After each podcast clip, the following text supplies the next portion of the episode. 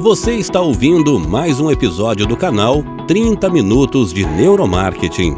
Queremos que você mergulhe com a gente no mundo da neurociência aplicada a negócios. Nossos podcasts são sempre conduzidos por nossos especialistas em neuromarketing, Cibele Marques de Souza e João Pentanha. Vamos começar?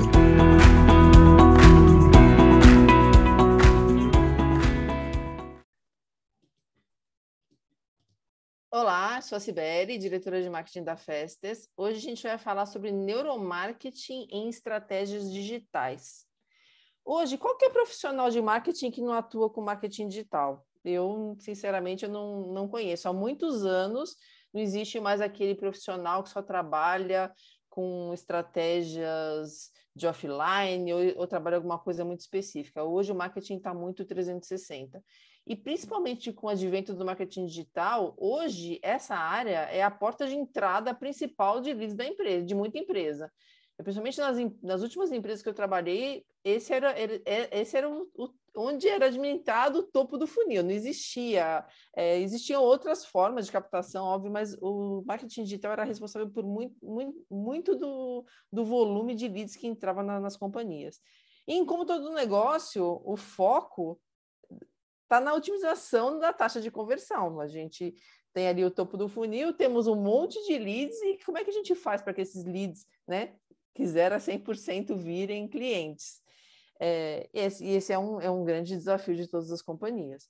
Outro ponto que não é menos importante e que a gente que está relacionado também ao marketing digital é o web design. Existe uma psicologia por trás do web design que, que abrange muitas coisas, como layout da página, cores, fontes, é, a, a, jornada do, dos usuários no site ou numa landing page, é, as, as, imagens que são utilizadas, o, os conteúdos que se posta.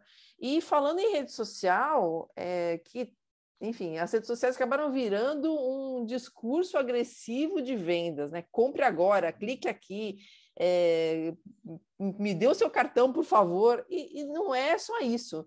É o, é o, as redes sociais é o lugar perfeito para a gente aplicar o neuromarketing.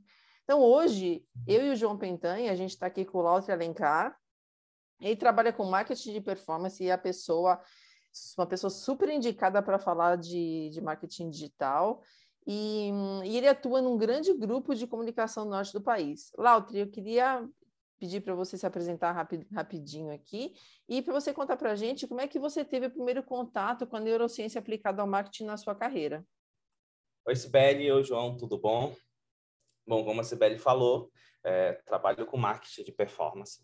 É, sou publicitário e a minha jornada né, nesse de entender o comportamento do consumidor, ela se iniciou, posso dizer assim, que na minha adolescência quando eu assistia comerciais na TV, eu ficava me perguntando como é que as pessoas eram influenciadas a comprar a partir daquelas campanhas de publicidade.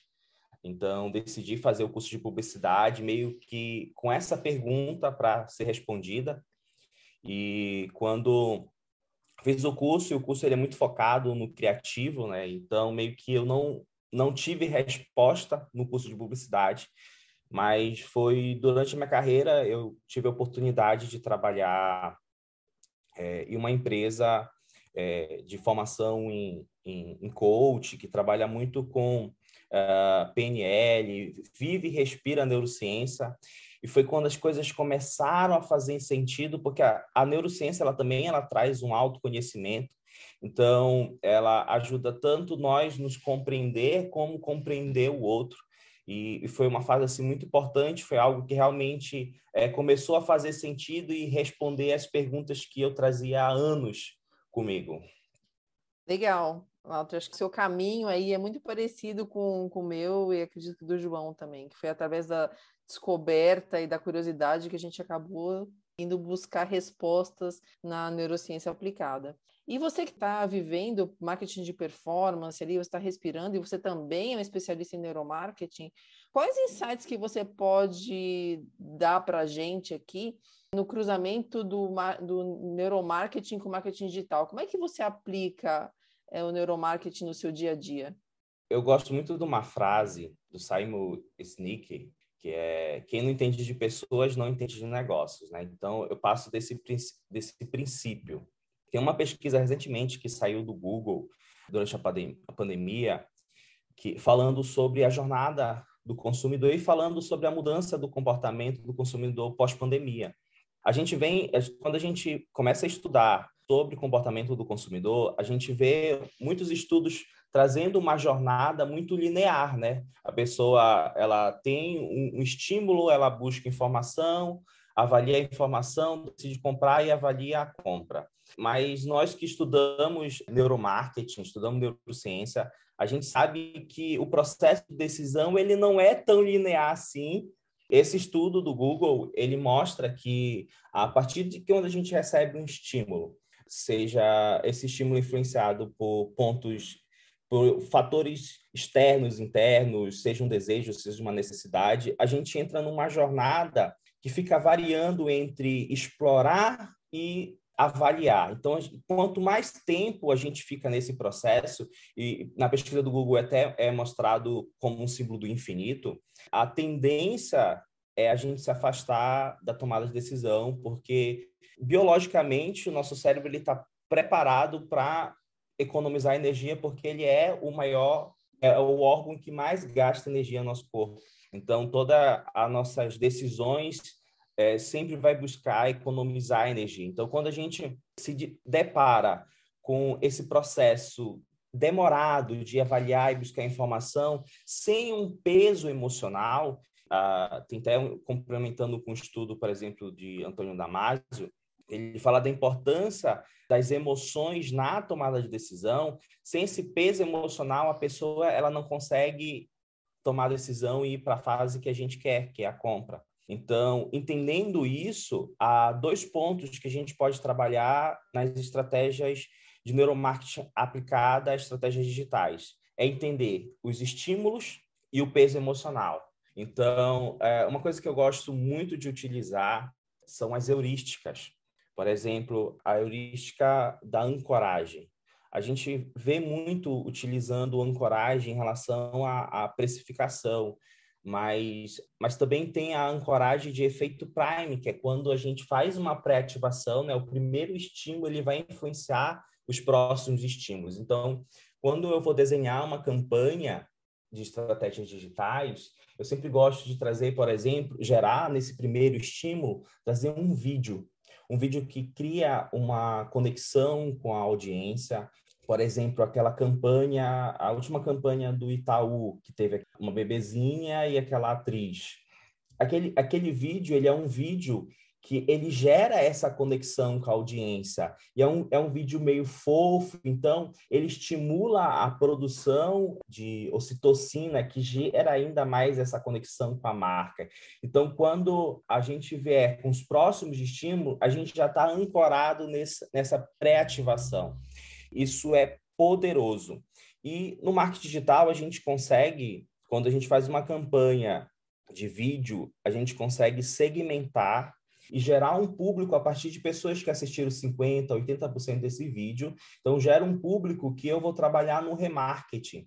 Então, eu dou o primeiro estímulo, gera essa conexão. Esse vídeo pode ser um vídeo que traga a pessoa a consciência de algo, que conecte com a dor dessa audiência e no remarketing, eu, aí sim eu venho falando de da, já direcionando para minha marca, já fazendo anúncios mais focados em venda. Então, há, há um processo né, de ativação, de estímulo, e o peso emocional, ele vem exatamente quando a gente consegue utilizar outros mecanismos como, por exemplo, a tangibilidade. Eu, acho que eu, gosto muito dessa palavra, é quando a gente faz com que a pessoa se sinta quando ela tiver o nosso produto, é gerar nela dopamina, porque a dopamina ela é um neurotransmissor motor, é um, um neurotransmissor que vai nos levar a dar um prazer. Então a dopamina ela também ela é secretada mesmo antes da gente ter um produto. Então quando a gente gera esse estímulo, gera esse impacto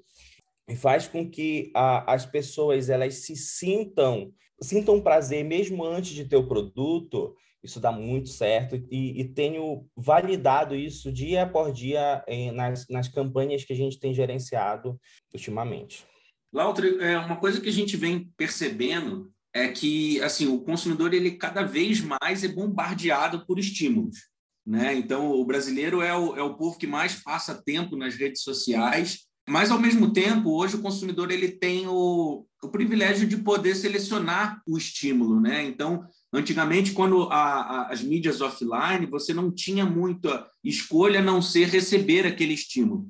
E hoje, na, na internet, as pessoas elas buscam plataformas de streaming, é, enfim. Então, é, a publicidade ela está cada vez diante de um desafio maior de capturar a atenção desse consumidor. Eu acho que a atenção é o que todo, toda empresa deseja. Como que você enxerga que o neuromarketing pode ajudar a capturar essa atenção num primeiro momento no, numa campanha?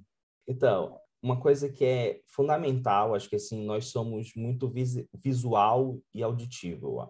Acho que até isso é biológico, né? Nós vem, vem isso vem da evolução do ser humano então, a gente precisa trabalhar, de novo, vou falar de estímulo. A gente precisa trabalhar muito o impacto visual, entender que a comunicação também da, dessas peças publicitárias, elas precisam ser fluidas. Por exemplo, precisa entender que há uma hierarquia de informação.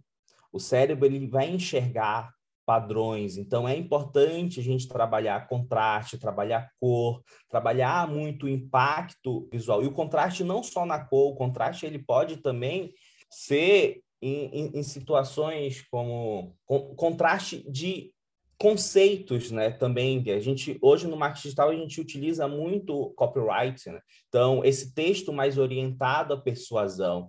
Então, é, uma coisa que é muito legal, principalmente o que chama muito atenção é, para trabalhar topo de funil, são as headlines, por exemplo, dentro do inbound marketing.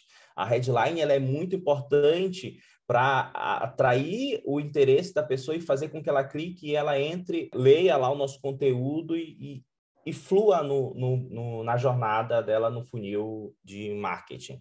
Então, uma coisa que eu gosto muito de trabalhar nas headlines é trabalhar os marcadores somáticos, entender que nós temos uma experiência, a audiência ela tem uma experiência e ela é repleta de marcadores somáticos que vem, ela vem construindo, marcadores somáticos são a eu posso dizer assim que são tipo memórias é, emocionais de estímulo de recompensa né e tipo por exemplo as campanhas da Coca-Cola quando ela trabalha muito o, o, o, visual e a audição, né? Por exemplo, o barulho de abrir uma coca, faz aquele soltando gás, do, do tss, o barulho da coca entrando dentro do copo, da, do líquido entrando dentro do copo. Então, são vários sons imagens que já estão na nossa experiência e, e isso já ativa, uh, por exemplo, a dopamina, falando de novo dela aí, para despertar esse desejo, de, de despertar esse prazer e de querer esse prazer, né? E falando de funil, né, a gente falou de atenção, então como garantir essa atenção através do neuromarketing, mas eu acho que toda empresa investe pensando na taxa de conversão, lá no mais para o final do funil, né, em, realmente efetivar uma venda. E a gente sabe que muitas vezes o consumidor gostar não significa a mesma coisa do que ele querer. Então, muito do, do, das métricas do marketing digital, é, elas são voltadas para esse gostar, mas o que no final das contas importa, né, o que vai pagar as contas da empresa é o querer, né, ela realmente efetivar a compra. Como que você enxerga que dentro desse processo, né, que num primeiro, primeiro momento você explicou como capturar a atenção, como que você é, considera que o neuromarketing pode ajudar é, durante esse processo para que realmente a taxa de conversão aumente? Já que a gente está falando muito de, de marketing digital, uma coisa que é muito utilizada são as páginas de venda, né? as landing pages. Então, é importante trabalhar uma boa CTA, um, uma boa chamada para ação. Há um conceito que são os nudges, né? que é da economia comportamental, que é exatamente colocar elementos que nos sinalizem algo e, e nos conduza a tomar uma decisão. É, é importante, mais uma vez, falando de copy, é importante que a, a copy ela gere essa conexão com a pessoa e faça apenas uma CTA, apenas, leve apenas a uma ação. Quando a gente, quando a gente constrói uma página que estimula a pessoa a tomar várias decisões ou, ou um texto que estimula a pessoa a levar várias ações, a taxa de conversão ela diminui. E a tendência também de se afastar de uma tomada de decisão também é maior. Então é importante trabalhar sempre apenas uma ação. Que ação eu quero que o, a minha audiência ela execute nessa landing page, nessa página de venda? e levar e conduzir ela a tomar essa ação, seja com DUD, seja é, trabalhando cor, tamanho, mas e fazer essa CTA no final bem construída para apenas uma ação.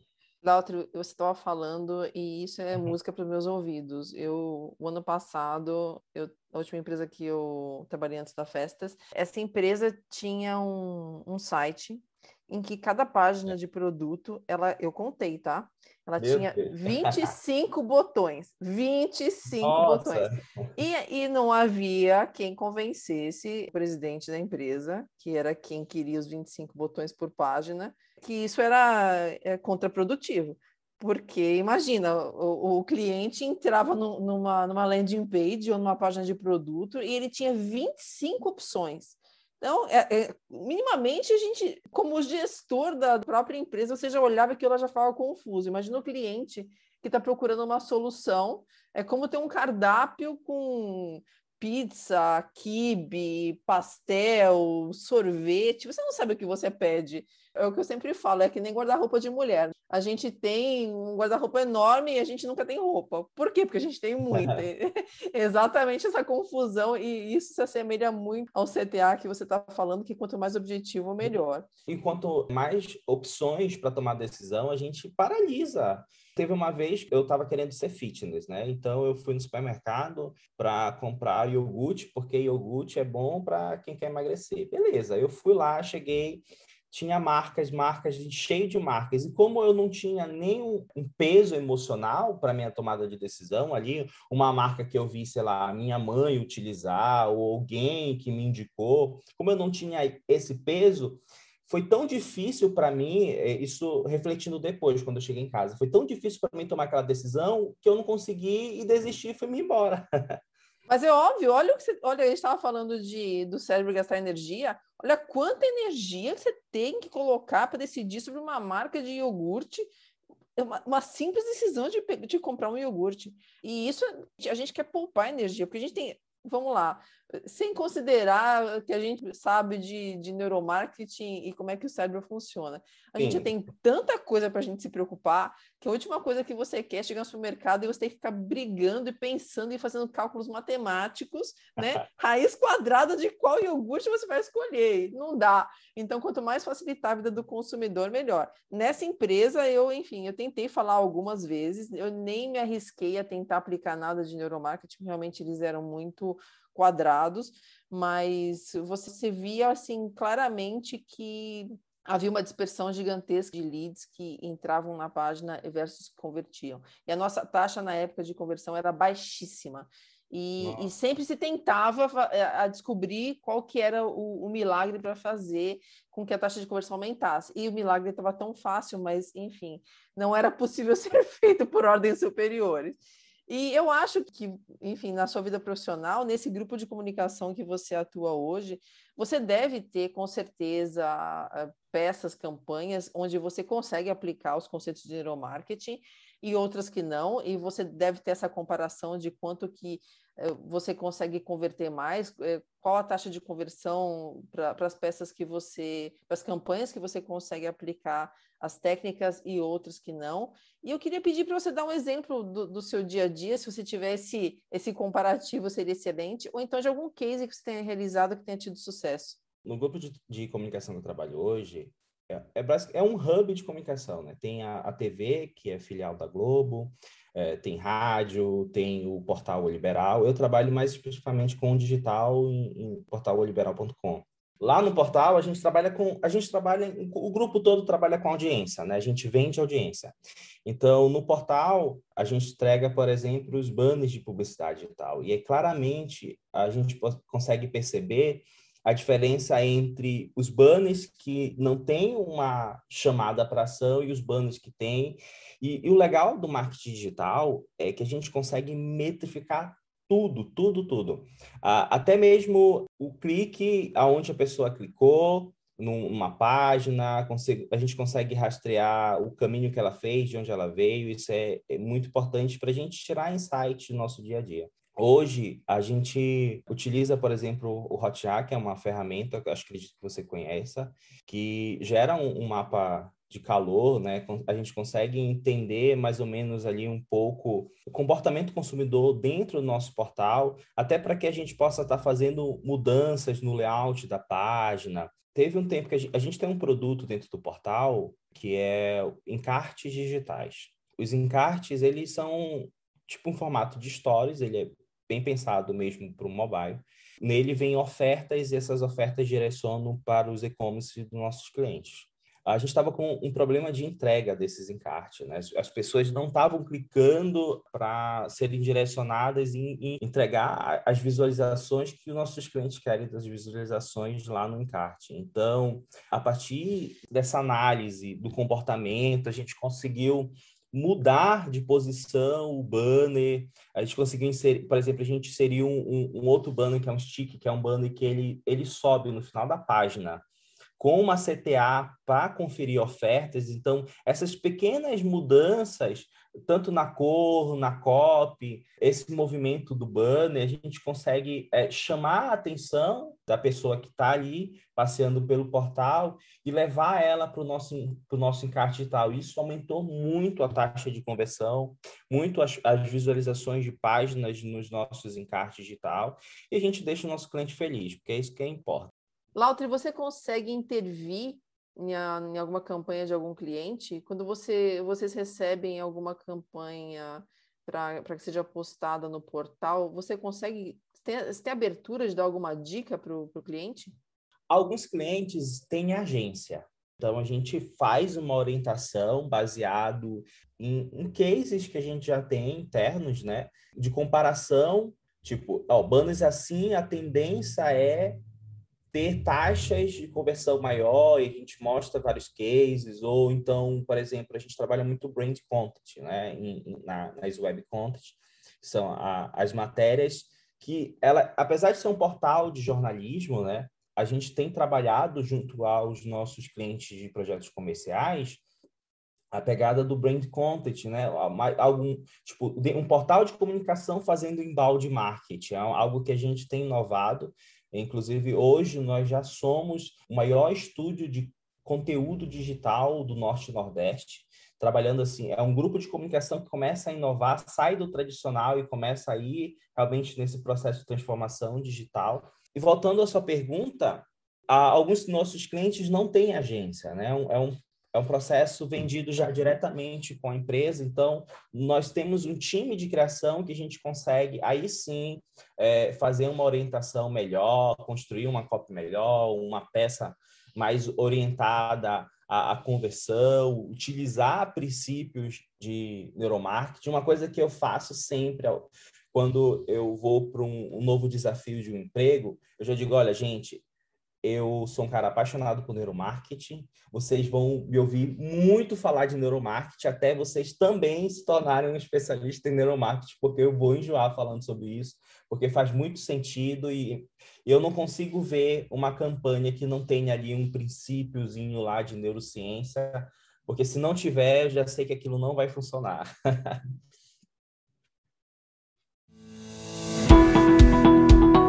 Obrigado por ouvir esse podcast. Se você curtiu, compartilhe o link do episódio com seus amigos nas redes sociais. Aproveite para navegar pelo nosso canal 30 Minutos de Neuromarketing e desfrute de mais episódios como esse.